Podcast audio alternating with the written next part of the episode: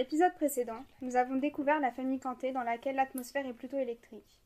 Alors que les parents se sont disputés à propos du budget familial, Sekou s'en est pris à David de manière virulente et Aminata s'est amusée de la situation. Sarah, qui n'est pas au bout de ses peines, ne sera pas la seule témoin de la situation.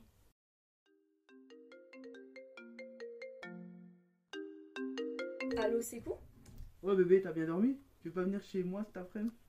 Euh, je sais pas, faut que je vois là parce que j'ai des devoirs et tout. Mais vas-y, tu les feras plus tard, t'es toujours en avance en vrai. Ouais, mais là je sais pas. Attends, je te dis ça. Inès sort la tête de sa chambre et voit Bilal endormi sur le canapé. Elle hésite, puis décide quand même d'envoyer un message à Sekou. Elle va le rejoindre. Inès sort doucement, et arrivée devant la porte, elle est interpellée par son frère. Oh, tu fais quoi là? Vas-y, rentre dans ta chambre, tu sors pas, c'est mort. Prends-moi pour un con, toi, j'ai toujours l'œil ouvert, moi. Mais je vais chez ma pote pour réviser, je te jure. Oh, dégage de là, je t'ai dit là. Elle baisse les yeux et fait chemin inverse, contrariée.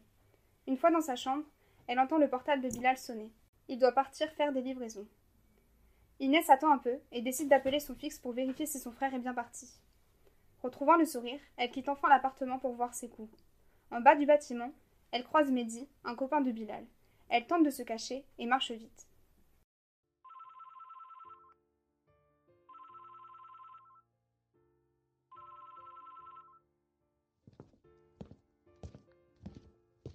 Bon, c'est bon, il est bien parti. C'est pas trop tôt, sérieux.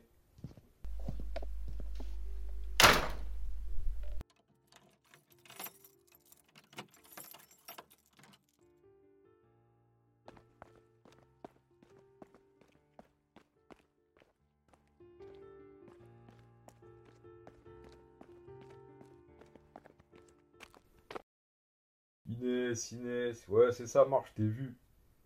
Inès décide de ne pas répondre. Elle sait pertinemment que Mehdi va informer Bilal de son départ, mais peu importe. Pour l'instant, elle est libérée. Aminata ouvre la porte à Inès. Elle entre en pensant voir ses coups. Cependant, il est en plein conflit avec David, encore.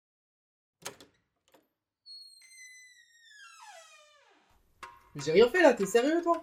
Quoi, je suis sérieux Rends mes écouteurs là C'est pas moi qui les ai, je te dis. Eh papa, petite merde, tu me commences vraiment à me casser les couilles, retrouve-le-moi. Sekou retourne le lit de David. Il balance sa couette et jette ses vêtements dans tous les sens. Bon, c'est cool, y a ta pote qui est arrivée, tu te bouges, j'ai pas le temps moi. Sekou attrape David par la nuque et le fait sortir de la chambre violemment. David croise alors Inès. Ça va? J'ai entendu l'embrouille. Il t'a fait mal? Ouais, mais t'inquiète, je suis, je suis habitué, il fait toujours ça. Mais tu sais, faut que tu te défendes et que tu te laisses pas faire. Si tu dis rien, il va en profiter, il va continuer. Bébé, dépêche-toi, parle pas avec cet idiot. Sekou remarque que Inès n'est pas comme d'habitude. Elle est distante et n'a pas l'air bien. Qu'est-ce que t'as? J'aime pas comment tu parles à ton frère. T'es chaud, toi, c'est rien Si, si, je t'ai vu le taper là.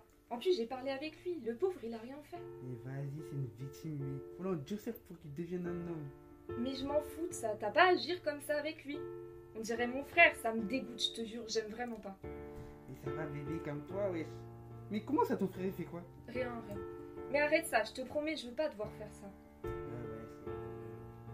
La situation semble s'apaiser. Le couple décide de regarder un film. Cependant, Inès n'arrive pas à penser à autre chose. À la fin du film, Sekou lui propose d'aller manger un grec. Inès, vexée que Sekou ne l'ait pas prise au sérieux, refuse en prétextant qu'elle doit partir. Est-ce que les remarques d'Inès vont amener Sekou à être plus conciliant avec son frère? L'ambiance chez les Kanté va-t-elle s'améliorer?